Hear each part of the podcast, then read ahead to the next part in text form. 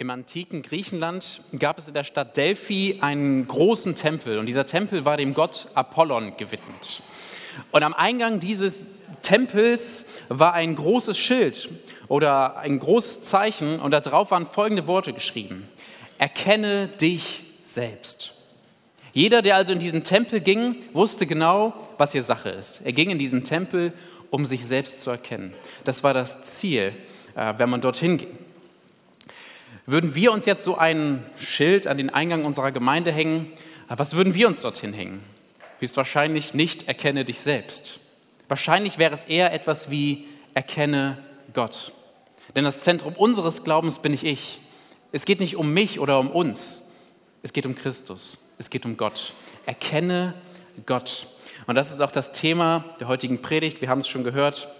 Und der Text kommt dazu aus Epheser 1, die Verse 15 bis 23. Ich lese sie einmal vor. Deshalb höre auch ich, nachdem ich von eurem Glauben an den Herrn Jesus und von eurer Liebe zu allen Heiligen gehört habe, nicht auf, für euch zu danken. Und ich gedenke eurer in meinen Gebeten, dass der Gott unseres Herrn Jesus Christus, der Vater der Herrlichkeit, euch gebe den Geist der Weisheit und Offenbarung in der Erkenntnis seiner selbst. Er erleuchte die Augen eures Herzens, damit ihr wisst, was die Hoffnung seiner Berufung was der Reichtum der Herrlichkeit seines Erbes in den Heiligen und was die überragende Größe seiner Kraft an uns, den Glaubenden, ist, nach der Wirksamkeit der Macht seiner Stärke. Die hat er in Christus wirksam werden lassen, indem er ihn aus den Toten auferweckt und zu seiner Rechten in der Himmelswelt gesetzt hat. Hoch über jede Gewalt und Macht und Kraft und Herrschaft und jeden Namen, der nicht nur in diesem Zeitalter, sondern auch in dem zukünftigen genannt werden wird. Und alles hat er seinen Füßen unterworfen und ihn als Haupt über alles in der Gemeinde gegeben, die sein Leib ist, die Fülle dessen, der alles in allen erfüllt. Mein erster Predigtpunkt lautet hier, Gott zu erkennen hört nie auf. Paulus hörte von den Ephesern. Er kannte die Epheser gut, davon lesen wir in Apostelgeschichte 19, wie er einige Monate bei ihnen verbrachte. Als er diesen Brief hier aber schreibt, hat er sie schon lange nicht mehr gesehen und umso mehr freut er sich und ist total dankbar, als er von ihnen und ihrem geistlichen guten Zustand hört. Im Text heißt es nämlich, dass er von, davon hörte, dass sie einen, einen starken Glauben hatten und dass sie Liebe zueinander hatten. Ja, sie hatten also einen festen Glauben an Jesus. Sie waren fest verwurzelt in ihm. Und sie hatten eine Liebe zueinander. Sie waren selbstlos. Sie hatten eine gebende Liebe. Sie haben nichts selbst erwartet. Sie wollten einfach geben zu den Geschwistern in der Gemeinde und waren bereit, alles hinzugeben. Sie hatten Glaube und sie hatten Liebe. Menschliche Lebenszeichen, Lebenszeichen sind für uns im Grunde die, die Atmung und der Herzschlag. Wenn ein Mensch atmet und das Herz schlägt, dann würden wir sagen, der Körper, der lebt. Christliche Lebenszeichen sind der Glaube und die Liebe. Wenn ein Christ starken Glauben hat zu Gott und Liebe lebt zu seinen Geschwistern, dann lebt er als Christ. Das sind christliche Lebenszeichen. Die Epheser waren solche lebendigen Christen. Dafür dankt Paulus unaufhörlich, heißt es hier. Er ist total dankbar dafür. Und trotzdem geht er im folgenden Vers weiter und bittet Gott darum, dass die Epheser Gott erkennen. Warum? Warum bittet er darum? Kennen sie nicht Gott? Das sind doch echt klasse Christen. Sie haben diese christlichen Lebenszeichen, sie glauben, dafür sind sie bekannt, sie lieben, dafür sind sie bekannt. Aber die Antwort lautet, Gott zu erkennen, hört nie auf. Als ich meine Frau zu einem ersten Treffen eingeladen habe, da kannten wir uns ehrlich gesagt so gut wie gar nicht. Bis zu dem Zeitpunkt, als wir uns das Jawort gegeben haben, als wir geheiratet haben, haben wir uns sehr gut kennengelernt. Und ich glaube, ich hätte an diesem Tag gesagt, ja, ich kenne meine Verlobte sehr gut. Jetzt schaue ich noch mal ein paar Jahre zurück und weiß, wow, mit der Hochzeit hat das Kennenlernen erst so richtig begonnen. Und ich bin mir sicher, dass viele, die hier schon ein paar Jahre länger als ich verheiratet sind, das bestätigen können und sagen werden, mit jedem Jahr habe ich meinen Ehepartner mehr und mehr kennengelernt. Wie viel mehr ist es mit Gott so, in unserer Beziehung mit Gott? als du dein, sag mal, Ja-Wort zu Gott gegeben hast und diese Beziehung mit Gott begonnen hast, ihn kennengelernt hast, er sich dir offenbart hat, da hat er sich, hat er sich schon ein Stück weit dir offenbart. Du hast etwas schon von ihm erkannt. Er hat dir die Augen geöffnet, damit du ihn überhaupt erkennen kannst. Aber das echte Kennenlernen Gottes, das hat an diesem Tag begonnen.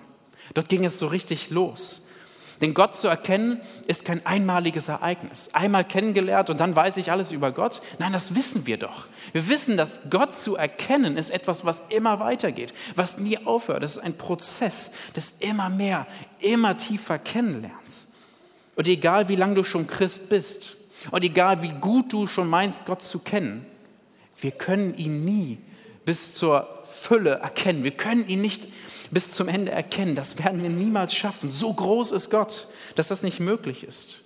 Also ist es ein immerwährender Prozess, etwas, was uns immer weiter bewegen sollte in unserem Leben, dass wir Gott tiefer und tiefer erkennen. Jetzt natürlich die logische Frage, wie können wir Gott erkennen?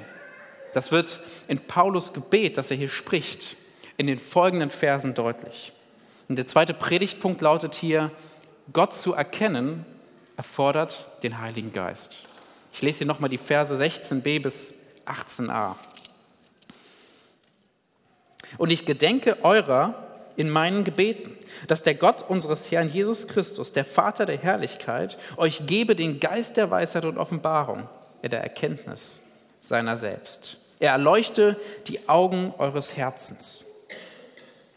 Paulus richtet sein Gebet an Gott, den Vater der gleichzeitig auch der ist, den wir erkennen wollen. Ihn wollen wir besser kennenlernen.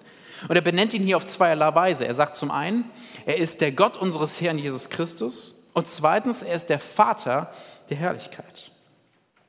Selbst Jesus hat sich seinem Vater so unterordnet, dass Paulus so weit geht, hier zu sagen, dass er der Gott unseres Herrn Jesus Christus ist. Auch Jesus hatte immer nur zum Ziel, uns zum Vater hinzuführen. Zu ihm wollte er uns leiten, dass wir ihn erkennen durch Jesus. Und gleichzeitig ist er der Vater, der alle Herrlichkeit innehat. In ihm erkennen wir die ganze Herrlichkeit Gottes. Und es übersteigt alles, was ich hier in Worte fassen könnte. Diesen Gott wollen wir erkennen. Und wie erkennen wir ihn? Die Antwort finden wir hier im Gebet. Durch den Heiligen Geist. Paulus betet nämlich darum, dass die Epheser den Heiligen Geist bekommen, dass Gott ihnen den Heiligen Geist gibt, damit sie dadurch Gott erkennen, durch ihn. Es ist der Heilige Geist, der voll Weisheit und voll Offenbarung ist. Er ist es, der offenbaren kann. Warum? Der Heilige Geist verbindet zwei ganz wesentliche Eigenschaften. Erstens, er ist Gott. Er ist Gott, er ist Teil der Dreieinigkeit. Wer kennt Gott besser als Gott? Er kann uns Gott erkennen lassen. Aber das Entscheidende ist natürlich auch das Zweite, nämlich der Heilige Geist lebt in uns, wenn wir an Gott glauben. Er ist in uns und hat deshalb direkten Zugriff auf dein Leben. Er kann etwas in dir bewirken. Er kann dich verändern. Er hat diese Macht dazu. Und diese zwei Eigenschaften machen es möglich, dass der Heilige Geist es ist, der uns Gott erkennen lassen kann. Deshalb betet Paulus darum, dass Gott den Ephesern hier diesen Geist gibt.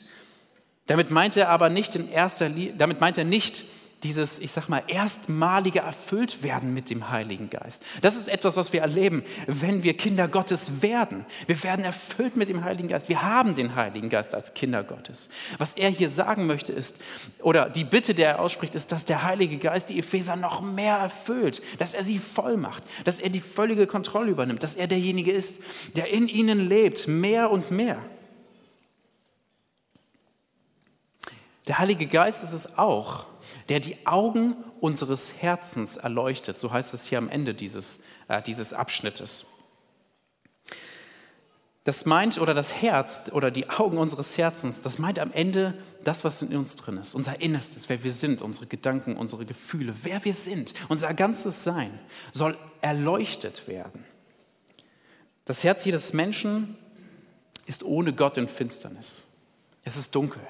Es ist, als wenn Nebel vor den Augen wären und man kann nicht erkennen, wer Gott ist. Aber er sagt, Gott kann diese Her und die Herzen unserer Augen erleuchten.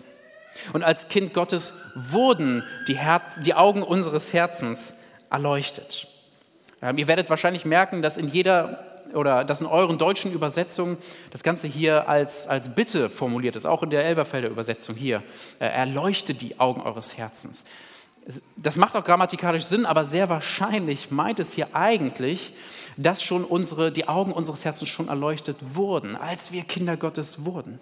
Das heißt, die Aussage ist, dass, dass, Gott, dass ähm, Paulus darum bittet, dass Gott den Epheser den Heiligen Geist gibt, damit sie Gott erkennen, nachdem ihnen schon die Augen des Herzens erleuchtet wurden. Sie können Gott schon sehen, aber er bittet darum, dass der Heilige Geist sie noch mehr füllt, damit sie noch mehr und noch mehr Gott erkennen. Warum ist es eigentlich so kompliziert? Warum brauche ich den Heiligen Geist, um Gott zu erkennen? Kann ich nicht einfach die Bibel aufschlagen, drin lesen und dann weiß ich, wer Gott ist? Die Antwort ist schon etwas angeklungen in der Moderation von Heinrich, weil Erkennen mehr ist als einfach nur bloßes Wissen. Es ist mehr als Wissen. Es ist auch Wissen, aber es geht darüber hinaus. Es meint mehr ein, ein echtes Kennen, ein Erfahren, ein Erleben, ein, ein tief in diese Beziehung einsteigen. Und es hat immer eine tiefe und innige Beziehung zur Folge. Erkennen betrifft sowohl den Kopf und es betrifft auch mein Herz. Und nur ein solches Erkennen ist echtes Erkennen und Kennen Gottes. Bevor mein Sohn geboren wurde, hat mir meine Frau ein Buch geschenkt. Das heißt Baby-Betriebsanleitung in Betriebnahme, Wartung und Instandhaltung. Ähm, ist für Ingenieure geschrieben anscheinend und äh, soll äh, einem helfen, so ein bisschen die Grundlagen äh, eines Babys kennenzulernen, da ja eine Betriebsanleitung bei der Geburt meistens nicht mitgeschickt wird. Ähm, es ist lustig geschrieben, es ist so in diesem Stil auch geschrieben, versucht so ganz sachlich alles zu erklären lustig geschrieben, aber es war sehr hilfreich. Und ich habe viel über meinen Sohn kennengelernt. Ähm, ich wusste dann einige wichtige Grundlagen. Äh, aber kannte ich deshalb meinen Sohn, nur weil ich es gelesen habe? Nein, den habe ich erst kennengelernt, als er zur Welt kam. Denn kennen, jemanden wirklich zu kennen, ist doch mehr als einfach nur so ein paar sachliche Hinweise über die Grundfunktion eines Menschen. Das geht viel tiefer. Jemand zu erkennen ist etwas, was nur in einer Beziehung auch wirklich funktioniert. Gott zu kennen ist noch weniger ein sachlicher Prozess. Es ist nicht einfach nur ein bloßes, ach, ich lese mir ein paar Sachen an und dann weiß ich, wie Gott ist, ich habe Gott erkannt. Allein mit unserem Verstand können wir Gott überhaupt gar nicht erkennen. Gottes Wesen sprengt unseren Verstand, er sprengt unsere Vorstellungskraft. Gott ist viel größer als alles, was wir uns vorstellen können. Wir brauchen den Heiligen Geist, wir brauchen Gott selbst, der uns Gott offenbart. Gott zu erkennen bedeutet, dass unser ganzes Sein durchdrungen und verändert wird. Und das geht nur mit dem Heiligen Geist. Er ist der Schlüssel zur Erkenntnis Gottes.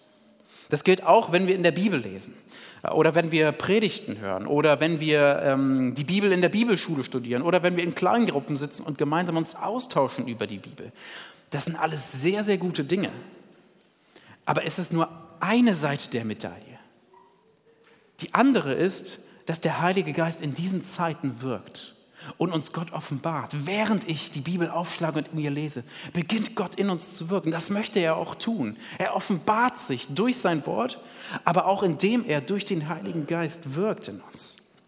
Und das führt dazu, dass wir immer mehr verinnerlichen, wer Gott ist, immer mehr verinnerlichen, was diese Wahrheiten Gottes sind, die wir in der Bibel nun mal finden. Ohne den Heiligen Geist würden wir einfach nur Wissen anhäufen. Es gibt so viele höchst intelligente Menschen, die die Bibel studiert haben, äh, die sich sehr tief mit ihr befasst haben, ähm, darüber äh, in der Universität sogar lehren, Bücher geschrieben haben und trotzdem keine Ahnung haben von Gott und nichts über ihn wirklich wissen. Sie wissen viele Dinge, aber sie haben Gott nie erkannt, weil sie den Heiligen Geist nie haben, weil sie Gott nicht Gottes Kinder sind. Wir können viel von Gott wissen, aber ihn zu erkennen, geht viel, viel tiefer. Wenn du ein Kind Gottes bist, dann hast du diesen Heiligen Geist in dir. Also nutze doch auch dieses Geschenk. Mach es zu deinem regelmäßigen Gebet, so wie Paulus, dafür zu beten, dass Gott dich immer mehr mit seinem Geist erfüllt, damit du immer mehr Gott erkennst. Bete zum Vater, dass er dir das schenkt. Wenn du in der Bibel liest, dann mach es dir vielleicht zu einer, einer regelmäßigen Praxis, vorher ein kurzes Gebet zu Gott zu sprechen, dass er sich dir offenbart. Ja, es ist nicht einfach nur ein, ich lese drei Wörter und dann weiß ich ein bisschen was. Es ist ein, eine Interaktion mit Gott, wenn wir, wenn wir etwas über ihn hören, von ihm hören, wenn wir in seinem Wort lesen. Er möchte mit dir kommunizieren. Es ist eine Beziehung, die da stattfindet. Und das ist vielleicht wichtig, dass, das, dass wir das vor Augen haben. Und wir müssen damit auch nicht gesetzlich umgehen, so als wenn, oh, jetzt habe ich vor dem Bibellesen jetzt mal nicht gebetet, dass er sich mir offenbart. So müssen wir damit nicht umgehen. Ich glaube, Gott möchte sich immer durch sein Wort offenbaren und wird sicher immer wirken. Aber ich glaube auch, dass wenn wir dieses Gebet sprechen, dass Gott sich uns offenbart, dass wir ihn erkennen, dann passiert etwas. Dann wird er das tun. Wer ihn sucht, der wird ihn auch finden. Und das gilt auch dann, wenn du Gott noch überhaupt gar nicht kennst. Wenn du jetzt hier sagst, boah, ich, ich tappe hier gerade völlig im Dunkeln, wovon redet der da vorne? Dann ist dieses Gebet auch der richtige Ansatz. Zu sagen, Gott, ich kenne dich noch nicht, aber ich will dich erkennen. Bitte offenbare dich mir. Ich will dich finden. Suche ihn. Und er wird sich finden lassen. Dieses Gebet gilt für uns als Christen. Und deshalb eigentlich auch die Frage hier nochmal an dieser Stelle, hast du dieses tiefe Verlangen? Willst du Gott tiefer erkennen? Möchtest du das? Bewegt dich das? Wenn du das jetzt auch hier so hörst, sagst du, ja, ich will Gott erkennen. Ich stehe hier vorne und sage euch ganz ehrlich, ich will das. Ich will Gott mehr erkennen. Ich möchte das. Und ich bin davon überzeugt, dass jeder Christ diesen Wunsch in sich hat, diese Sehnsucht, dass er Gott mehr erkennen möchte. Weil wir genau merken, dass alles andere uns nicht füllt. Alles andere kann uns das nicht geben. Das Einzige, was wirklich Erfüllung gibt, ist Gott mehr zu erkennen. Das ist eine Sehnsucht, die, glaube ich, bei uns einfach drinsteckt. Paulus sagte mal in, äh, oder schrieb in Philippa 3,10, ich möchte nichts anderes mehr kennen als Christus. Gott zu erkennen war für ihn das Aller, Allerwichtigste. Und wenn er nichts und niemand anderes kennen würde, das wäre ihm egal. Er würde sagen, solange ich Christus kenne, solange ich Gott kenne, reicht es. Mehr brauche ich nicht. Diese Konsequenz wünsche ich mir auch für mein Leben, dass ich das auch so sagen kann. Und ich glaube, auch hier ist wieder das Gebet der richtige Ansatz, zu Gott zu beten, so wie Paulus ja hier für die Epheser tut. Und zu beten, Gott, bitte schenk mir das. Bitte schenk mir, dass ich dich immer mehr erkenne und nichts anderes so sehr brauche wie dich. Dieses Erkennen hat übrigens Folgen. Folgen für dein Leben. Und das ist auch der nächste Predigtpunkt. Paulus nennt uns hier nämlich im weiteren Verlauf des Gebets drei wesentliche Dinge, die wir verinnerlichen werden, wenn wir Gott mehr erkennen. Erstens unsere Berufung, zweitens unser Erbe und drittens die Kraft Gottes in uns. Der dritte Predigtpunkt lautet, Gott zu erkennen verändert dein Leben. Und wir schauen uns zunächst den ersten dieser eben genannten drei Unterpunkte an. Ich lese dazu äh, weiter, nur einen halben Vers, den halben Vers 18. Damit ihr wisst, was die Hoffnung seiner Berufung ist. Das ist das Erste, was wir verinnerlichen, was wir vertiefen, wenn wir Gott erkennen. Mit dem Begriff Berufung verbinden wir oft so ein bisschen was mit meine Berufung, was ich tun soll. Aber mit der Berufung, von der wir hier lesen, da geht es mehr um das, was Gott tut. Es ist die Berufung, wie, wie Gott dich ruft. Dieses Wort könnte man auch übersetzen mit, es ist eine Einladung, die Gott ausspricht. Das ist die Berufung, um die es hier geht. Und diese Berufung ist, dass wir erwählte Kinder Gottes sind. Wir sind adoptiert, das sagt er in dem Abschnitt vorher, in den Versen 3 bis 14. Wir sind adoptiert in diese Königsfamilie. Wir sind adoptiert als seine Kinder. Er hat uns dazu berufen, einmal aufzuerstehen von den Toten und die Ewigkeit bei ihm zu verbringen, weil Christus den, äh, den Tod besiegt hat. Wir sind berufen, einmal heilig vor ihm dazustehen, nicht weil wir so gut sind, sondern weil er so gut ist. Das ist deine Berufung, das ist unsere Berufung. Nicht das, was du tust, ist deine Berufung, sondern was Gott schon getan hat, ist die Berufung. Er ruft dich, er lädt dich ein und sagt, werde mein Kind Gottes. Dazu hat er uns gerufen. Und Paulus sagt, wir haben eine Hoffnung. Wir haben nämlich die Hoffnung auf diese Berufung. Und auch beim Begriff Hoffnung muss man ja eigentlich auch immer Klarheit schaffen. Man kann ja sagen, ich hoffe, dass es in zwei Wochen nicht regnet. Oder ich hoffe, dass ich im Lotto gewinne. Wir merken schon, das ist eine vage Hoffnung. Das hat keinen festen Grund. Das ist keine echte Hoffnung, das ist einfach nur eine Wunschvorstellung. Hoffnung ist etwas, was fest ist, was sicher ist, worauf man sich verlassen kann.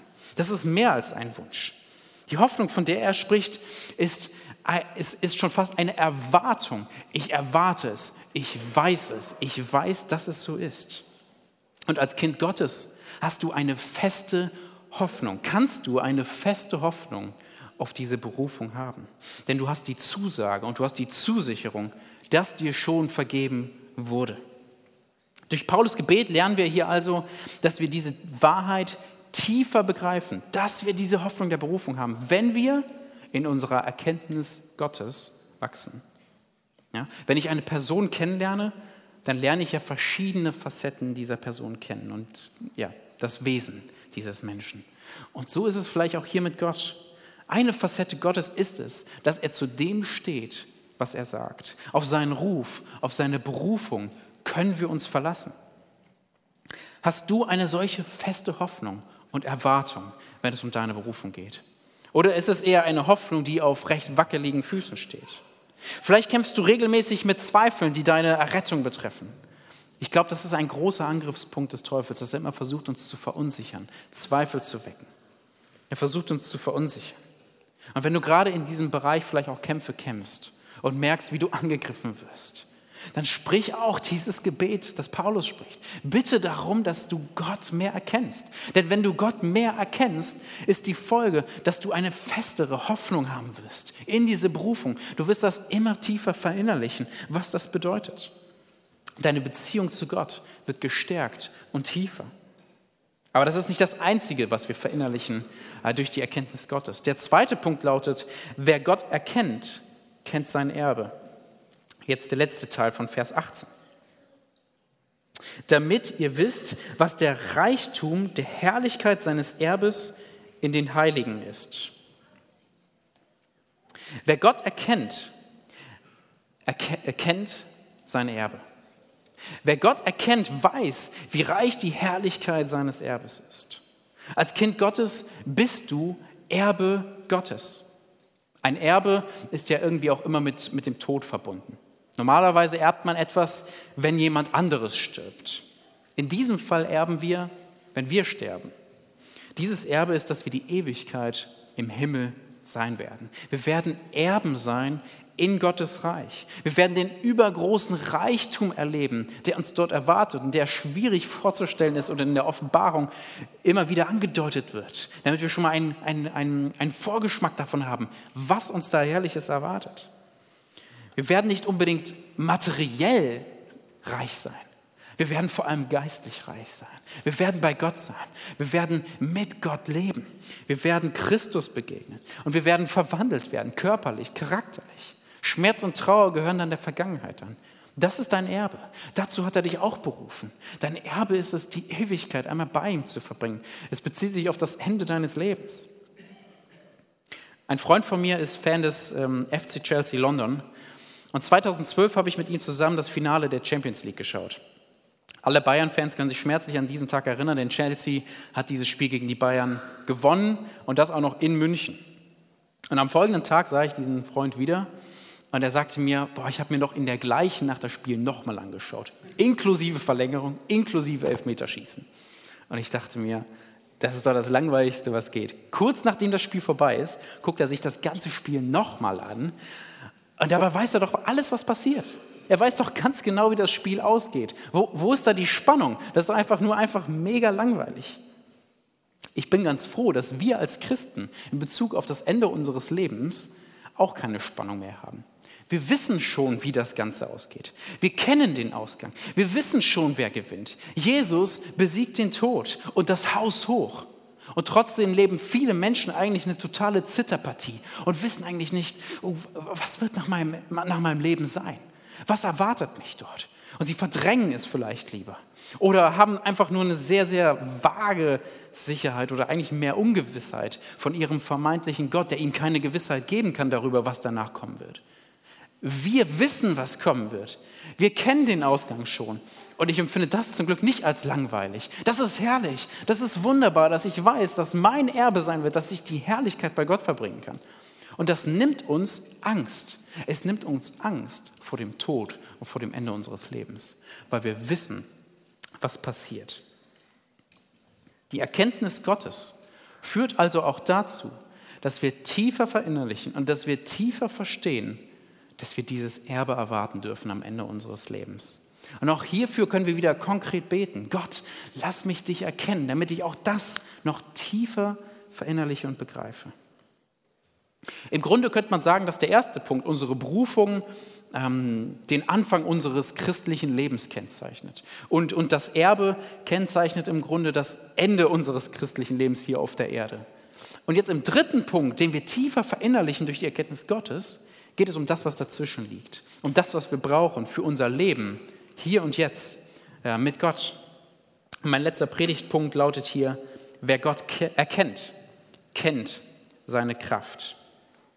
Ich lese zunächst Vers 19. Damit ihr wisst, was die überragende Größe seiner Kraft an uns, den Glaubenden, ist, nach der Wirksamkeit der Macht seiner Stärke. Diesem Punkt hier widmet sich Paulus sehr ausführlich. Gleich in den Versen, die wir uns gleich noch anschauen, geht er noch weiter. Aber wir bleiben erstmal hier stehen. Wenn wir Gott erkennen, dann kennen wir auch die Kraft Gottes, die in uns wirkt.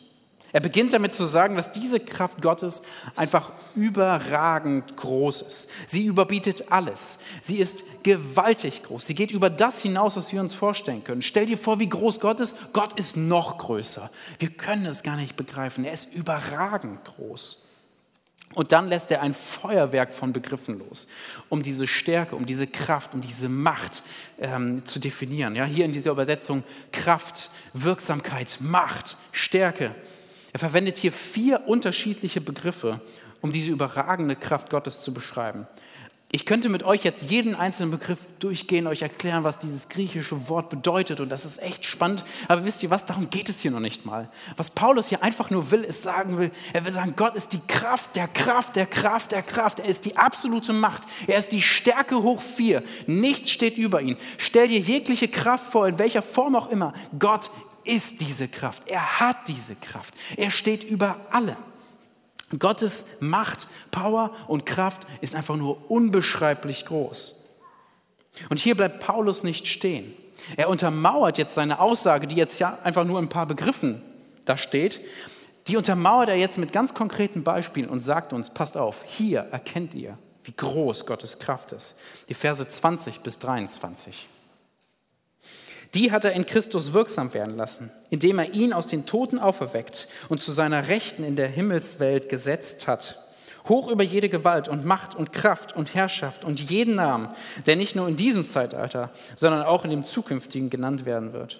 Und alles hat er seinen Füßen unterworfen und ihn als Haupt über alles der Gemeinde gegeben, die sein Leib ist, die Fülle dessen, der alles in allen erfüllt. Beispiel 1, das er nennt, um seine Aussage zu untermauern. Durch die Kraft Gottes ist Jesus von den Toten auferstanden und wurde an die rechte Seite Gottes gesetzt. Die Auferstehung ist die einzigartige Machttat Gottes. Gott hat die Macht über den Tod. Das zeigt sich darin, dass Jesus nicht einfach nur in einen sterblichen Körper auferstanden ist, sondern er ist in einen unsterblichen Körper auferstanden. Der Tod wurde endgültig besiegt. Das war eine einzigartige Tat Gottes. Und nicht nur, dass er dabei geblieben ist. Er hat Gott nicht nur, Gott, Jesus ist nicht nur auferstanden, und vom tiefsten, der tiefsten Punkte heraufgeholt worden, sondern er hat ihn auf den höchsten Punkt gesetzt, an dem man eigentlich nur kommen kann, an die rechte Seite Gottes. Jesus ist Mitregent. Er sitzt auf dem Ehrenplatz Gottes und er regiert. Und damit steht er jetzt hoch über allen Mächten, allen Gewalten, allen Kräften, die es in dieser Welt gibt. Das, was Paulus hier meint, das wird im Epheserbrief dann später deutlich, sind vor allem böse Mächte, böse Kräfte, die auch in dieser Welt hier wirken. Später beschreibt Paulus, dass diese Kräfte Einfluss haben auf Menschen, die ohne Gott leben. Und dass auch wir als Gläubige in einem Kampf mit ihnen stehen und dafür auch zum Beispiel eine Waffenrüstung brauchen, um uns wehren zu können, bereit zu sein dafür. Eine geistliche Waffenrüstung. Aber hier ist erstmal wichtig, dass Jesus diese Mächte besiegt hat. Er steht über ihn. Er regiert. Und egal was noch kommen mag, Jesus steht drüber. Jesus Sieg gilt jetzt und in Ewigkeit. Darin zeigt sich, wie groß die Kraft Gottes ist. Er hat den Tod besiegt und er hat Jesus über alles gestellt. Dass er das kann, zeigt Gottes Kraft. Beispiel 2. Alles ist Jesus unterworfen. Ja, die Würfel sind gefallen. Christus, durch den alles geschaffen wurde, ihm wurde alles unter seine Füße gestellt. Alles Sichtbare, alles Unsichtbare. Im gesamten Universum, jeder Mensch, jedes Wesen, alles unterliegt seinen Füßen, seiner Herrschaft. Er ist der Herrscher. Und wer das nicht glaubt, wird spätestens am Ende seines Lebens erleben, wie sich das zeigt. Er ist es, der regiert. Gott hat ihm alles unter seine Füße gestellt. Und dass Gott das kann, zeigt auch wieder, was für eine Macht, was für eine Kraft Gott hat. Beispiel 3, das finde ich sehr interessant, ist, er sagt, Jesus wurde zum Haupt der Gemeinde gesetzt. Und darin zeigt sich auch seine oder Gottes Kraft und Macht. Die Gemeinde ist als Körper voll und ganz von Christus erfüllt. In Kapitel 4 lesen wir, dass genau das dazu führt, dass jeder einzelne von uns mit gewissen Gaben auch ausgerüstet wird, um, damit wir einander dienen können, damit wir gemeinsam wachsen können, dass wir hinwachsen können zu Gott. Jesus erfüllt uns als Haupt. Er geht voran, er leitet uns, er herrscht auch in der Gemeinde, aber er segnet uns auch. Und darin zeigt sich auch, was für eine Macht Gott hat. Er hat uns Jesus als Haupt in diesen Organismus Gemeinde hineingegeben. Gottes Kraft ist gewaltig. Und Gott hat schon in verschiedenen Situationen uns schon gezeigt, wie groß diese Kraft Gottes ist. Und ich glaube, keiner würde sagen, Gott ist nicht mächtig. Gott ist, hat keine Kraft. Das Unglaubliche ist, dass diese Kraft Gottes in uns ist wenn wir, daran, wenn wir an Gott glauben. Das ist das Faszinierende. Gottes Kraft ist in dir. Diese Kraft, die Jesus von den Toten auferstehen hat lassen, die ist in dir. Diese Macht, die es möglich machte, dass Jesus jetzt auf, an der rechten Seite Gottes sitzt, dass ihm alles unter seine Füße gestellt wurde, diese Macht, die ist in dir. Das ist eigentlich kaum vorstellbar. Leben wir so? Leben wir so, als wäre das eine Realität in deinem Leben? Leben wir, als hätten wir diese überragende Kraft? Manchmal nicht, oder? Manchmal, wenn man so sein Leben betrachtet, hat man so den Eindruck, hu, da ist aber gar nicht so viel von dieser Kraft übrig geblieben. Wir erleben in unserem Leben so viele Herausforderungen und geistliche Kämpfe. Egal wie groß sie sind. Gott ist viel größer. Gott hat schon gesiegt. Und Gott will dich in jeder Lebenssituation deines Lebens nicht allein lassen. Er will in dir mit seiner Kraft wirken. Bedenke, es ist nicht deine Kraft. Das ist wichtig. Es ist Gottes Kraft in dir. Du musst nicht stark sein. Im Gegenteil, du musst schwach sein. In 2. Korinther 12 lesen wir, dass Paulus einmal total verzweifelt war. Und dann fleht er zu Gott, bitte nimm es mir weg. Und, und dann antwortet, Paulus, äh, antwortet Gott und sagt, meine Gnade muss dir genügen, denn meine Kraft ist in den Schwachen mächtig. Und Paulus antwortet darauf, jetzt bin ich sogar stolz auf meine Schwachheit, weil so die Kraft von Christus auf mir ruht. Lasst uns ruhig schwach sein. Lasst uns ruhig unsere Schwachheit anerkennen vor Gott und auf diese Kraft Gottes beziehen. Diese Kraft Gottes ist in dir. Und wir brauchen sie. Paulus schreibt später in, in diesem Brief, im Epheserbrief, dass wir als Gemeinde Einheit leben sollen. Und dafür brauchen wir die Kraft Gottes, um das hier zusammen zu können. Wir sind aufgefordert, heilig zu leben, sagt er danach. Auch dafür, wir brauchen die Kraft Gottes, um heilig leben zu können. Wir werden von bösen Mächten angegriffen, davon schreibt er in Kapitel 6. Wir brauchen die Kraft Gottes, um dem widerstehen zu können. All das können wir nicht allein bewältigen. Wir müssen es auch nicht. Wir brauchen Gottes Kraft.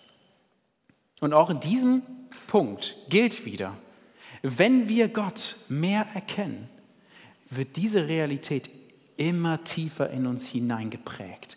Immer mehr werden wir erkennen, was für eine unglaubliche Kraft in uns ist. Das ist das Tolle. Unsere Aufgabe ist eigentlich, dieses Gebet zu sprechen und zu sagen, Gott, ich will dich mehr erkennen. Bitte schenk mir mehr und mehr deinen Geist. Fülle mich immer wieder neu mit deinem Geist. Mach mich voll mit deinem Geist.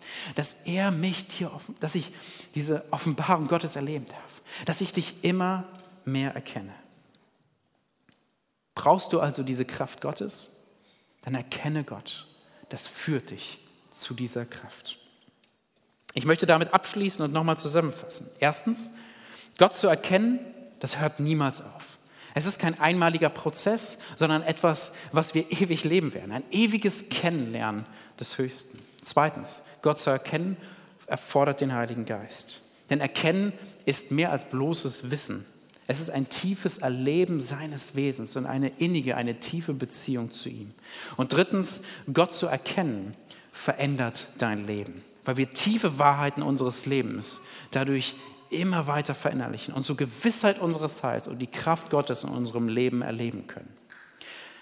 Nach dem Gottesdienst haben wir immer Möglichkeiten hier, wo vorne Leute sind, die gerne auch einfach mit dir dieses Gebet vielleicht zusammensprechen. Paulus ist jetzt nicht anwesend, um dieses Gebet für uns zu sprechen, aber viele andere Menschen haben genau die gleiche Kraft Gottes in sich.